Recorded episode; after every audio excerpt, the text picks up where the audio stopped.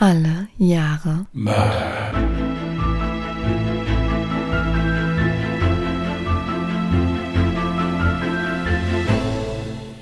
Herzlich willkommen zu Alle Jahre Mörder, der True Crime Podcast mit Christian, hallo. Und Jasmin. Hi. einen schönen guten Tag, ihr Lieben. Als erstes, bevor wir jetzt hier mit, mit Mord und Totschlag anfangen, möchte ich mich erstmal bedanken. Vielen, vielen Dank für die netten Zuschriften bezüglich meines Erbauungstages.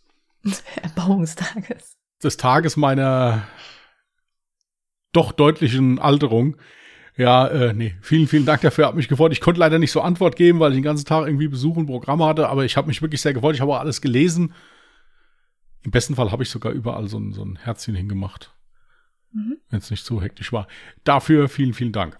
Super. Dann schließe ich mich direkt mal an und sage auch nochmal Danke. Wir hatten ja auch zahlreiche Fallvorschläge zugeschickt bekommen.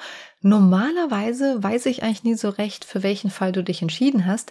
Dieses Mal war es recht schnell klar, weil wir nämlich deinen heutigen Fall vorgeschlagen bekommen haben. Nun muss ich aber zugeben, ich habe mir bei der Excel-Tabelle nicht dazu geschrieben, wer welchen Fall vorgeschlagen hat. Die Person, die ihn eingereicht hat, herzlichen Dank für den Vorschlag. Ja, war ein Fall aus Deutschland. Ihr wisst ja, ich mache eigentlich am liebsten Fälle aus Deutschland. Also insofern hat das ganz gut gepasst. Ja, ich habe eben schon zu Jasmin gesagt, die Pollenallergie kickt heute ziemlich. Also ich bitte eventuelle Kurzatmigkeiten oder so zu verzeihen. Ich gebe aber mein Bestes, dass wir das hier unfallfrei hinbekommen. Also insofern müsste das eigentlich auch funktionieren. Genau. Dann lehne ich mich jetzt mal zurück und lausche ergriffen. Okay.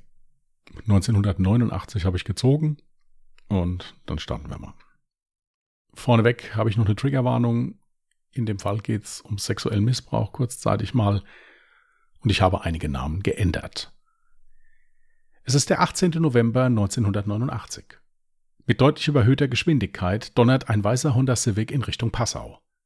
Die beiden Insassen wollen hier den Grenzübertritt von Österreich nach Deutschland wagen. Die Stimmung im Fahrzeug schwankt immer mal wieder zwischen aufgeregt und euphorisch, nervös und angespannt. Denn den beiden Männern sitzt die Polizei im Nacken. Und sie sind nicht auf dem Weg in den Urlaub. Am Nachmittag sind der 30-jährige Dietmar E. und sein Beifahrer, der 20-jährige Helmut B., aus dem Gefängnis in Steyr ausgebrochen. Es war nicht der erste Ausbruch für die beiden Berufsverbrecher, die sich in der Haftanstalt kennengelernt haben. Dietmar E. entpuppte sich im Rahmen der Freundschaft schnell als der Leitwolf. Der 30-Jährige ist seit frühester Kindheit kriminell. Schon im Alter von 17 Jahren prügelte er während eines Streits seine Mutter krankenhausreif. Immer wieder verbrachte er Zeit in Erziehungsanstalten. Hier lernte Dietmar allerdings kein besseres Benehmen, sondern vielmehr Tricks und Kniffe sowie seine ersten Komplizen für künftige Straftaten kennen. In Bezug auf seine kriminelle Karriere ließ er an Straftaten nur wenig aus. Von Erpressung über Körperverletzung bis hin zu Diebstählen und Raubüberfällen. Für nichts war er sich zu schade und ein Leben innerhalb der Gesellschaft mit ihren Normen und Gesetzen kam für Dietmar E. ohnehin nicht in Frage. Auch vor der eigenen Tochter machte er dabei nicht Halt. Denn als ein Streit mit seiner damaligen Freundin eskalierte und sie ihm drohte, ihn zu verlassen, nahm Dietmar E. seine damals dreijährige Tochter kurzzeitig als Geisel, um seine Freundin am Gehen zu hindern. Neben dem Namen als Intensivstraftäter machte er sich bei den Behörden noch einen anderen Namen, und zwar als Ausbrecherkönig. Insgesamt achtmal türmte Dietmar E. erfolgreich aus verschiedenen Gefängnissen in Österreich. Hierbei war er sehr kreativ. Einmal ließ er sich über einen Komplizen eine Torte, in die eine Pfeile eingebacken war, ins Gefängnis schicken. Hiermit feilte er sich wie in einem schlechten Film seine Gefängnisgitter durch und seilte sich im Anschluss mit zusammengebundenen Bettlaken aus seiner Zelle ab. Auch dieser Fluchtversuch gelang. Sein Komplize Helmut B. hatte nach eigenen Aussagen ebenfalls eine sehr schwere Kindheit. Neben häuslicher Gewalt gab Helmut B. nach seiner Ergreifung an, bis zu seinem 15. Lebensjahr Bettnässer gewesen zu sein. Auch hätte er als Kind unter einer Lernschwäche sowie Sprachstörungen gelitten. Zuflucht aus seiner tristen Welt hatte Helmut B. schon früh im Alkohol und in Drogen gefunden. Auch war es schon seit frühester Kindheit sein Traum, Gangster zu werden. Helmut B. brach die Schule früh ab. Generell hatte er schon als Kind erhebliche Probleme damit, sich unterzuordnen oder sich an Regeln zu halten. Was Helmut allerdings mit dem Alter immer wieder mehr hatte, war der große Hang zum Luxus. Schnelle Autos, teure Klamotten wie die Gangsterbosse in den Filmen. So stellte er sich sein Leben vor. Sein Wunsch nach diesen Gütern finanzierte er sich ausschließlich durch seine kriminellen Machenschaften. Einbrüche, Überfälle und Körperverletzungen waren nur einige der Straftaten, für die er verhaftet und auch verurteilt wurde. Einmal gelang ihm auch ein Ausbruch. Die beiden Schwerverbrecher schaffen ohne aufzufallen den Grenzübertritt in die Bundesrepublik Deutschland und sind darüber sehr erleichtert. Doch schon bald sollte ein neues Problem auftreten. Der Tank des gestohlenen Honda Civic ist nahezu leer. Unmut macht sich breit. Knapp hinter der Autobahnausfahrt Regensburg sind sich die Männer einig. Wir brauchen schnell Kohle, um weiter nach Frankfurt zu kommen. Hierfür soll ein schneller Raubüberfall Geld in die mit 10 Mark sehr leere Fluchtkasse bringen. Dietmar E. fährt mit dem gestohlenen Wagen bei der Abfahrt Laber von der A3 ab. In der 3500 Seelengemeinde angekommen, sortieren Dietmar E. und Helmut B. die Lage. Da es schon kurz nach Mitternacht ist, fällt ein Einbruch als mögliche Geldbeschaffungsmaßnahme weg. In einem kleinen Ort sind viele Bewohner um diese Zeit zu Hause. Die beiden Flüchtigen steuern eine der beiden Kneipen des Ortes an. Das Torstüberl. Hier herrscht noch emsiges Treiben und eine Gruppe von circa 25 Jugendlichen ist noch ausgelassen am Feiern. Die beiden Herren bestellen sich jeder eine Cola und schauen sich dabei unauffällig in der Kneipe um. Nach einer kurzen Phase des Überlegens sind sie sich schnell einig, dass dieser Ort als Überfallsziel ausscheidet. Zu viele Leute und im Falle einer Panik keine Möglichkeit, die Menschen in Schach zu halten. Dietmar E. und Helmut B. trinken ihre Cola aus und bezahlen. Dann verlassen sie unauffällig das Lokal.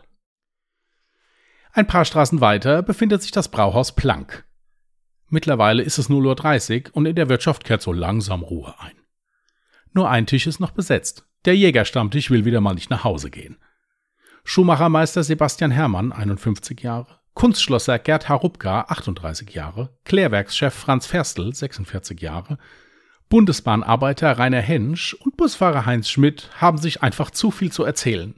Und das hauseigene Bier schmeckt an diesem Abend einfach viel zu gut. Bedienung Hermine Pfeiffer ist alleine mit den Gästen und den Umstand schon gewöhnt. Aber es macht ihr nicht viel aus. Der Stammtisch gehört zu ihrer Wirtschaft und so bringt Hermine bereitwillig Bier und auch den einen oder anderen Schnaps an den Tisch der laut lachenden und diskutierenden Herren. Diese bemerken gar nicht, dass sich die Eingangstür der Wirtschaft geöffnet hat und Dietmar E. und Helmut B. hereinkommen und an einem der Seitentische Platz nehmen. Was darf sein, die Herren? will die freundliche Bedienung von der Theke wissen. Zwei Cola, antworten die beiden knapp. Hermine Pfeiffer bringt nach kurzer Zeit die bestellten Getränke. Kurz darauf ruft einer der beiden Herren So, meine Herren, Polizeistund, letzte Runde. Als er den Satz gerade fertig gesprochen hatte, springen Helmut B. und Dietmar E. mit gezückter Waffe auf. Raubüberfall, her mit der Tageskasse. Mit einem Mal ist es still im Gastraum, aber nur für kurze Zeit.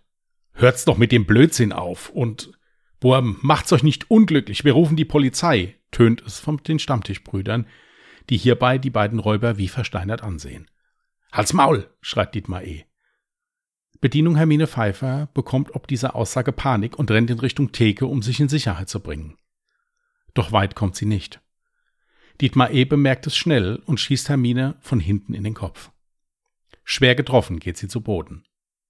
Ohne auch nur eine Sekunde zu zögern, richten Dietmar E. und Helmut B. nun ihre Pistolen der Marke Glock auf die Mitglieder des Jägerstammtischs und feuern insgesamt siebenmal. Franz Ferstl, Gerd Harubka und Rainer Hensch sind auf der Stelle tot. Heinz Schmidt liegt blutüberströmt auf dem Boden und verstirbt wenig später im Krankenhaus.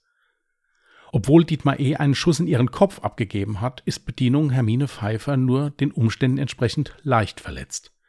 Das gleiche gilt für das Stammtischmitglied Sebastian Hermann. Nachdem Dietmar E. und Helmut B. das Blutblatt angerichtet hatten, flüchten sie ohne jegliche Beute aus dem Wirtshaus.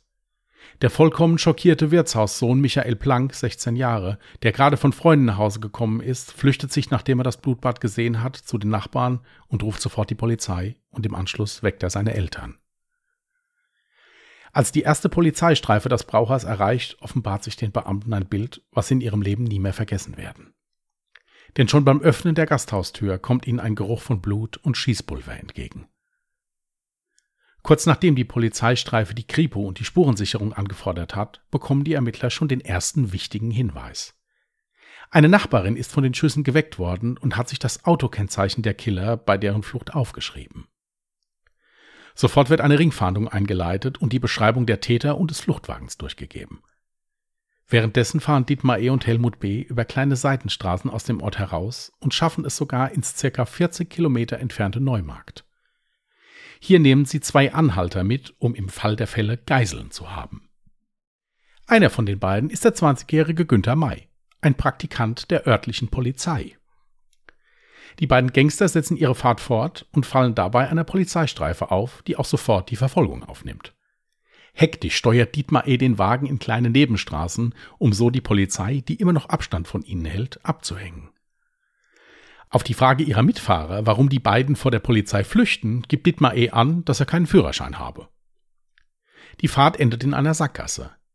Nachdem sich die beiden Flüchtigen hektisch umgeschaut haben, fällt ihr Blick auf eine offenstehende Garage. Dietmar E. fährt den Wagen mit quietschenden Reifen hinein und schließt das Tor, noch bevor die Beamten aus ihrem Wagen springen können. Dietmar E. und Helmut B. flüchten über den Hintereingang der Garage und lassen die beiden total überraschten Anhalter zurück. Die Polizei stürmt nun die Garage und überwältigt die beiden. Auf dem Boden liegend erkennen die Polizisten nach kurzer Zeit ihren Kollegen, der ihnen zuruft, dass die Gangster durch die Hintertür geflüchtet sind. Gegen 19.45 Uhr dringen die beiden dann in das Haus der Familie Ulrich ein. Martha Ulrich hat gerade ihre Freundin Renate Berger sowie deren Sohn Daniel zu Besuch.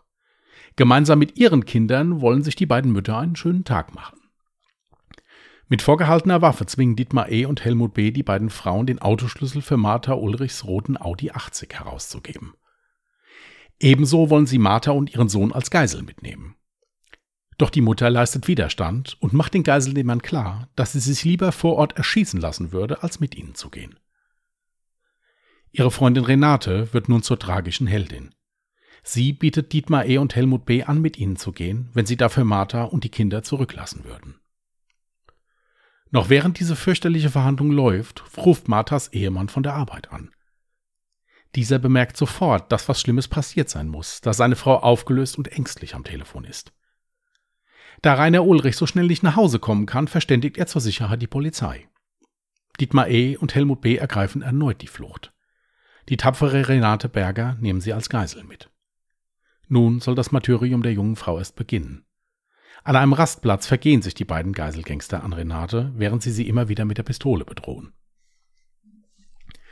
Danach fesseln sie ihr wehrloses Opfer an den Beifahrersitz des Audi 80 und rasen in Richtung Würzburg. Gegen 21.55 Uhr entdecken Polizeibeamten das Fluchtfahrzeug an der Raststätte Würzburg Nord. Für einen Zugriff kommen sie allerdings zu spät. Dietmar E. und Helmut B. rasen weiter auf der A3 in Richtung Frankfurt. Die Polizei überlegt sich in der Zwischenzeit fieberhaft, wie sie den Wagen stoppen könne, ohne das Leben der Geisel zu gefährden. Nach dem Geiseldrama von Gladbeck stehen die Beamten hier unter enormem Druck. Eine solche Katastrophe kann und darf sich nicht wiederholen. Es dauert einige Zeit, bis ein Plan gefasst ist. Die Polizei plant, auf der Autobahn auf Höhe des Offenbacher Kreuzes einen Stau zu simulieren und so die Gangster zu überwältigen. Hierfür sollen insgesamt zehn Fahrzeuge mit SEK-Beamten das Fluchtfahrzeug einkreisen. Ebenso positionieren sich Scharfschützen in der Nähe der geplanten Zugriffsstelle. Der Plan startet und soll funktionieren. Dietmar E. und Helmut B. merken zu spät, dass es sich bei dem Stau um eine Finte handelt. Als Dietmar E. noch versucht, seine Waffe einzusetzen, wird er von einem Scharfschützen durch einen Kopfschuss getötet. Helmut B. wird durch Schüsse in die Heckscheibe, in Hand und Kopf getroffen. Der Geisel geschieht wie durch ein Wunder nichts. Helmut B. wird nach seiner Festnahme im Krankenhaus behandelt und streng bewacht. Am 24. November 1989 legte er im vierten seiner Verhöre durch die zuständige Kripo eine Art Lebensbeichte ab. Hierbei versucht er seine Karriere als Verbrecher durch seine schwere Kindheit und seine multiplen psychischen Probleme zu erklären. Auch schrieb er in der Haft einen Entschuldigungsbrief an die Angehörigen der Opfer.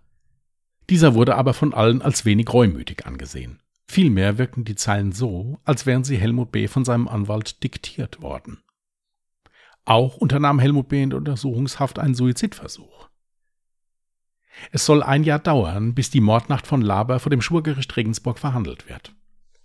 Die Anklageschrift hierfür umfasst 1500 Seiten. Am 17. Dezember 1990 startet dann der Prozess, für den insgesamt vier Verhandlungstage angesetzt sind. Im Zuge des Prozesses hört das Gericht die Aussagen von insgesamt 27 Zeugen und sechs Sachverständigen.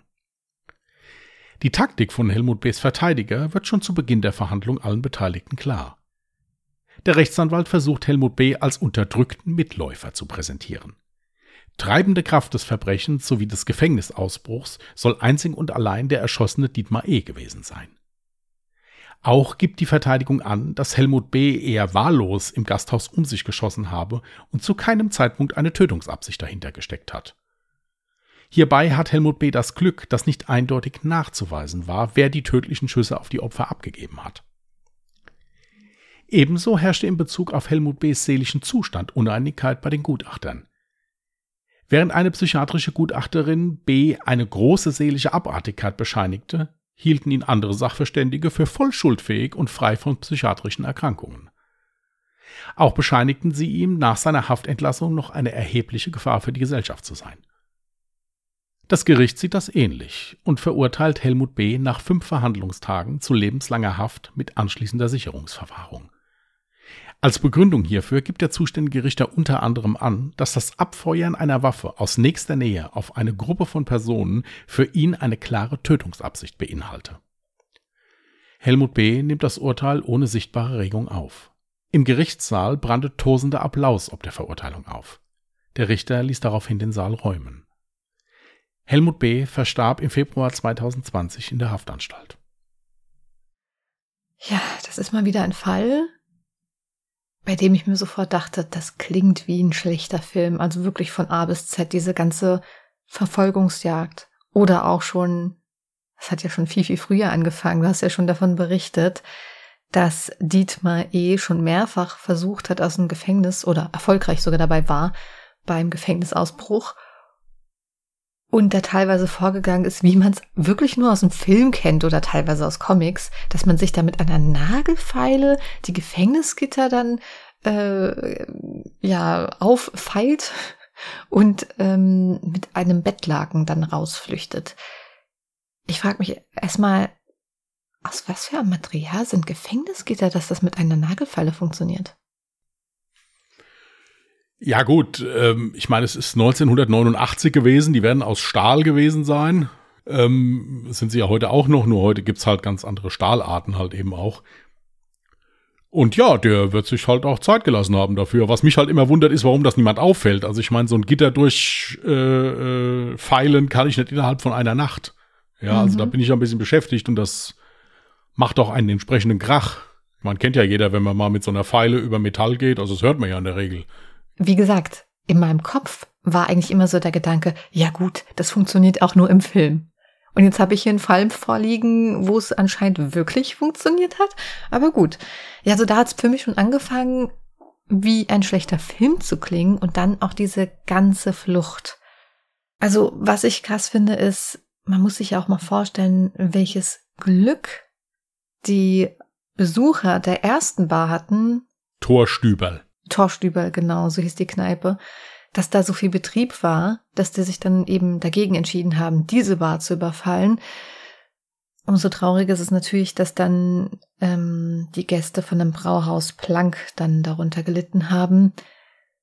Was ich aber auch nicht verstehen konnte, war, eigentlich hatten sie es ja nur darauf abgezielt, Geld zu haben, damit sie ihre Flucht weiter fortführen können. Und es war eigentlich auch keine brenzlige Situation, die sie nicht unter Kontrolle hätten haben können mit Waffengewalt. Also wenn ich jetzt jemand mit einer Waffe bedrohe und sage, ich will jetzt das Geld und alle anderen bleibt sitzen, die hätten doch auch wahrscheinlich kooperiert.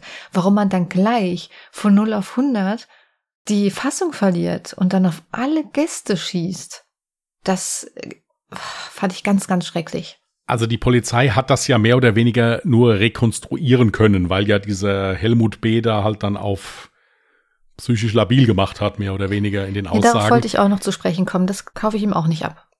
Die, also es muss wohl so gewesen sein, dass diese Bedienung in Angst weggelaufen ist, der daraufhin gedacht hat, okay, die holt Hilfe oder fängt an zu schreien und dann wurde als erstes auf sie geschossen.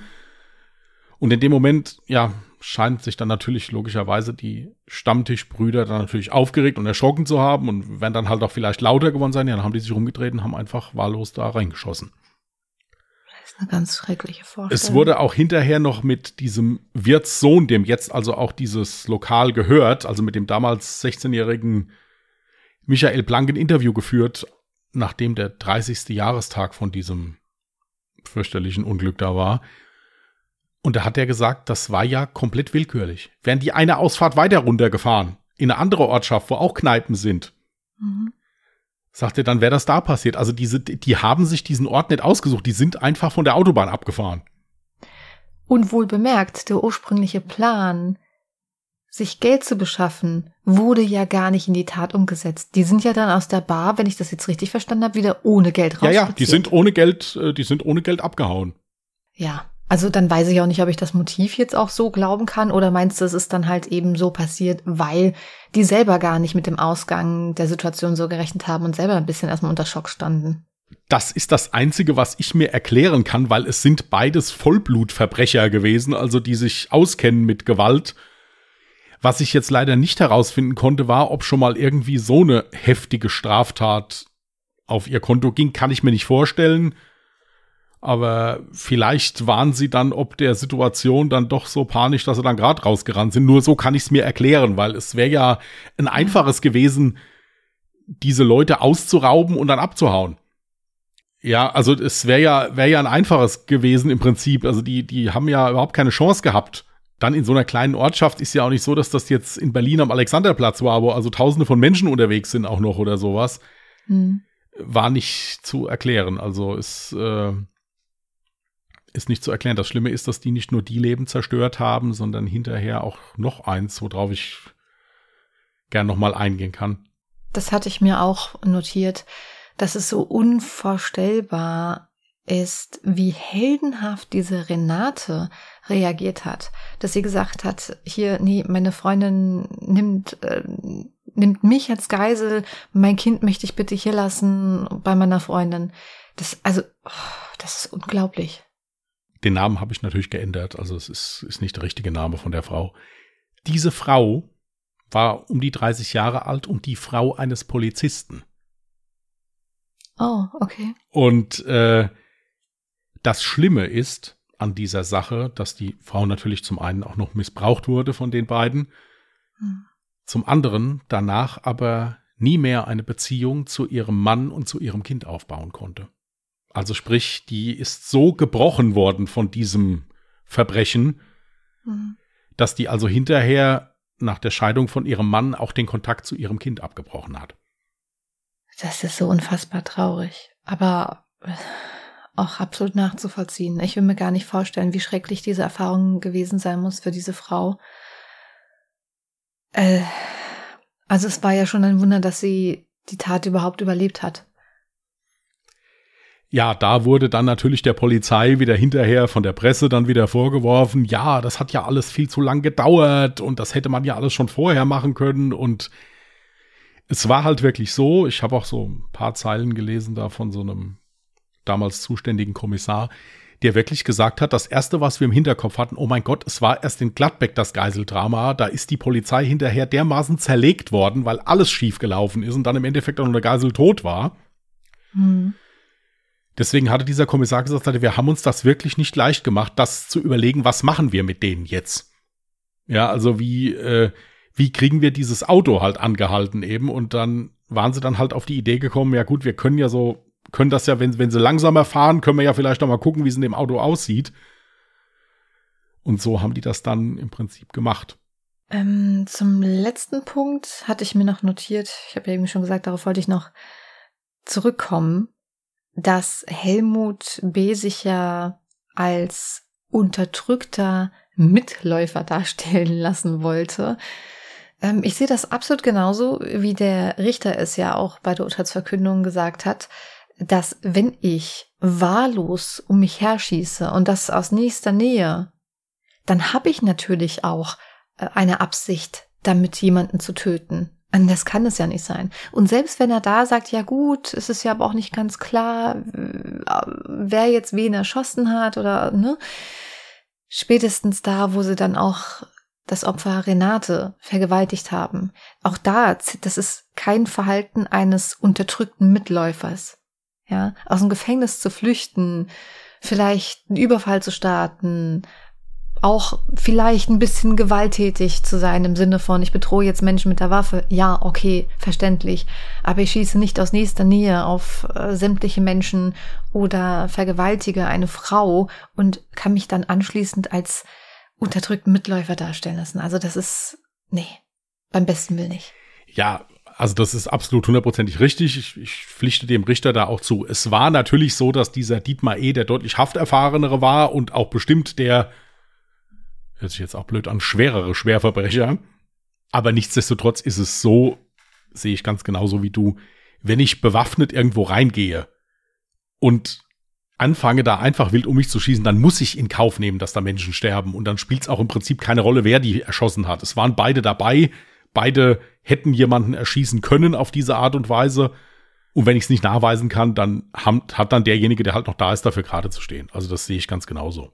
Ja. ja. Anders wäre es jetzt gewesen, wenn nur der Dietmar E bewaffnet gewesen wäre. Dann hätte man sagen können, okay, gut, der andere hätten vielleicht aufhalten können, aber ganz genau, ganz genau. Er hat ja nicht geschossen in dem Sinne, aber die waren beide bewaffnet und die haben auch beide Schüsse abgegeben. Das hat man also hinterher, das konnte man nachvollziehen. Ich wollte gerade sagen, das wird man ja nachvollziehen können. Man kann vielleicht nicht nachvollziehen, welche Kugel jetzt welches Opfer dann schließlich umgebracht hat, aber man kann ja nachvollziehen, ob aus beiden Waffen gefeuert wurde. Und es ist aus beiden Pistolen gefeuert worden. Da gibt es zum Beispiel auch so ja, so Vermutungen, wo die diese Waffen herhaben, weil die Pistole der Marke Glock war zur damaligen Zeitpunkt auch die Waffe der österreichischen Polizei. Mhm, ja. Und es gibt eine Quelle, wo es hieß, die hätten sich unter anderem entweder aus einem Polizei- oder Militärdepot Munition besorgt, weil die haben unheimlich viel Munition ja halt auch dabei gehabt. Mhm. Also die hätten sie, die hatten glaube ich über 700 Schuss Munition, hatte ich am Anfang glaube ich auch gesagt, hatten die dabei. Also die hätten sich schon ein ordentliches Feuergefecht liefern können, wenn die also sich ein bisschen verschanzt hätten oder sowas.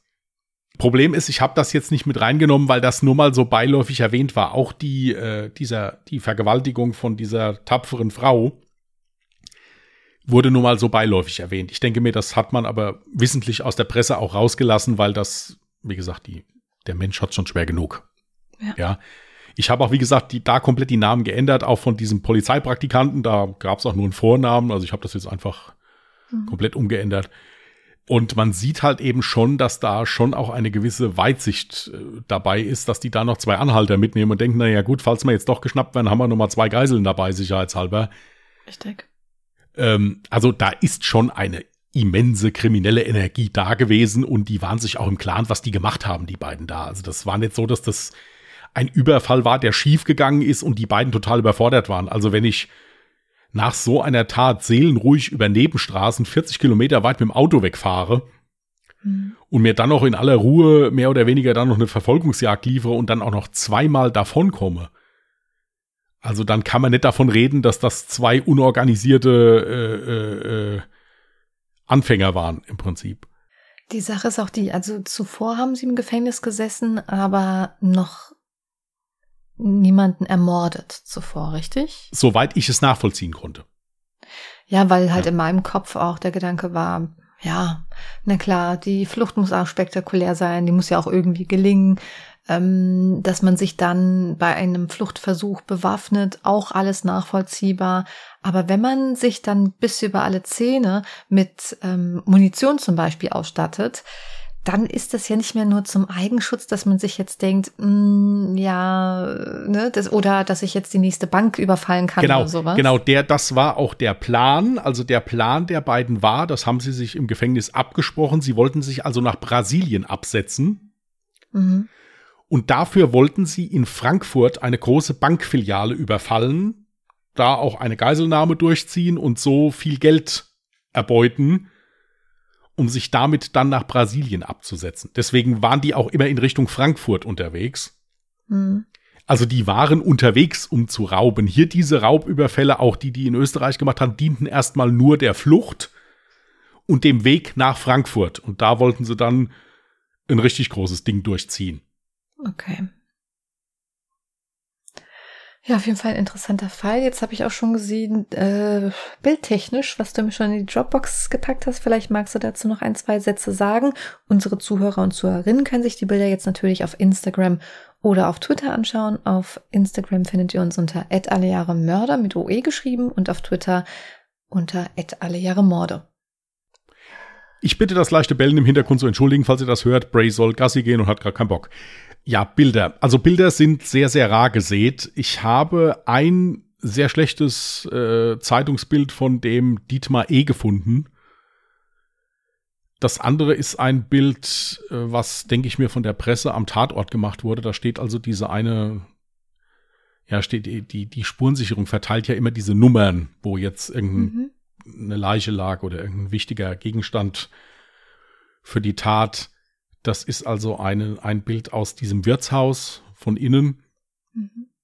Und dann gibt's noch ein Bild, wenn man das nachgoogelt, wo die Polizei gerade die Straße abgesperrt hat und Autos am Kontrollieren ist. Aber mehr gibt's nicht. Also es gibt auch äh, in diesem Zeitungsartikel, wo ich das Bild von dem Dietmar E. raus habe, da sind auf der rechten Seite auch noch Bilder von den Opfern, aber die sind, waren schlecht zu sehen. Das konnte man also nicht veröffentlichen. Das ja, ist, muss man jetzt auch nicht unbedingt. Ist auch nicht wichtig, denke ich mir. Nee, ja. denke ich auch. Ja, so schien der Fall jetzt, war der sehr publik? Also ich tatsächlich kannte den Fall vorher nicht. Ich auch nicht. Also wenn ich mir jetzt mal die Anzahl der Pressequellen, die ich hatte, angucke, mhm. schien er nicht so publik gewesen zu sein, weil eigentlich nur äh, bayerische Zeitungen groß darüber berichtet hatten. Es muss wohl auch äh, ein, äh, ein Artikel in der Bildzeitung gestanden haben, aber den habe ich nicht gefunden. Also den konnte ich nicht, konnte ich nicht nachvollziehen. Oder aber man hat eben nachträglich versucht, diese ganzen Artikel verschwinden zu lassen, aus Schutz von Privatsphäre, entweder vom Täter oder vor allem, und das denke ich mir an dem Punkt am ehesten, der ganzen Opfer. Ist wie gesagt auch möglich. Also ja. äh, es stand, wie gesagt, es gab dann noch mal einen Zeitungsartikel, äh, als hier dieser Helmut B. gestorben ist. Da ist aber auch nur mal kurz auf die Tat eingegangen worden. Und dass an diesem Volkstrauertag halt immer der Opfer da gedacht wird. Da wurde auch nochmal ein Interview geführt mit einer Witwe. Mhm. Aber ja, die hat halt auch gesagt, genauso wie in derselben, im selben Artikel wurde auch mit diesem jetzigen Wirt vom Brauhaus Blank, damals halt, wie gesagt, der Sohn, nochmal gesprochen und der hat halt, wie gesagt, gesagt, also das, wenn die eine Ausfahrt weitergefahren, äh, wäre es da passiert. Ja, also das war kein nicht geplant, die kannten sich in dem Ort nicht aus. Ja, ja, das äh, ist ja schon klar, wenn sie ja zuvor schon eine andere Bar aufgesucht haben und da dann einfach für sich festgestellt haben, okay, hier ist zu viel Betrieb, wir können die Situation nicht in Schach halten, deswegen gehen wir jetzt zur nächsten. War halt einfach absolute Willkür. Ja, genau. Gut, eure Meinung zu dem Fall oder falls ihr noch Fragen habt, könnt ihr uns natürlich auch jederzeit über Instagram oder Twitter oder per E-Mail senden. Instagram at Mörder mit OE geschrieben, Twitter unter at Morde und unsere E-Mail-Adresse lautet Contact at allejahremörder.de, Mörder auch mit OE geschrieben. Genau, alle Informationen findet ihr natürlich auch nochmal in unserer Podcast-Beschreibung. Okay, dann los ich mal. Ein neues Jahr. Mhm. 1994. Ja, das hatten wir, so wie es aussieht, bislang nur einmal. Und noch kein Fallvorschlag dazu. Also, wenn ihr Fallvorschläge habt, gerne einsenden. Gut, dann.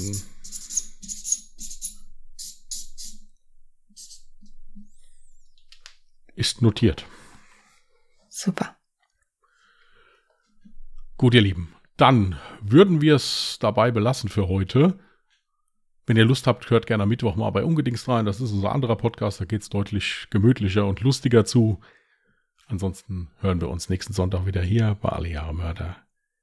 Bis dahin, passt auf euch auf, bleibt vernünftig, bleibt gesund und tschüss. Macht's gut. Bye. Hat man nochmal Bray zum Schluss gehört.